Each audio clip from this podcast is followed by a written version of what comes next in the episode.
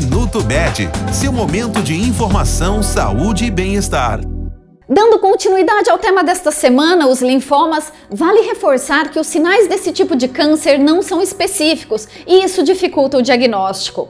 Porém, os sintomas mais recorrentes são febre constante, cansaço excessivo, suor noturno, emagrecimento sem causa aparente e presença de linfonodos aumentados, percebidos pela presença de caroços no pescoço, axila ou virilha. O diagnóstico de linfoma é feito através da avaliação dos sintomas pelo clínico geral, hematologista ou oncologista e dos resultados de alguns exames, como exame de sangue, raio-x, tomografia computadorizada, ressonância magnética, PET scan e biópsia.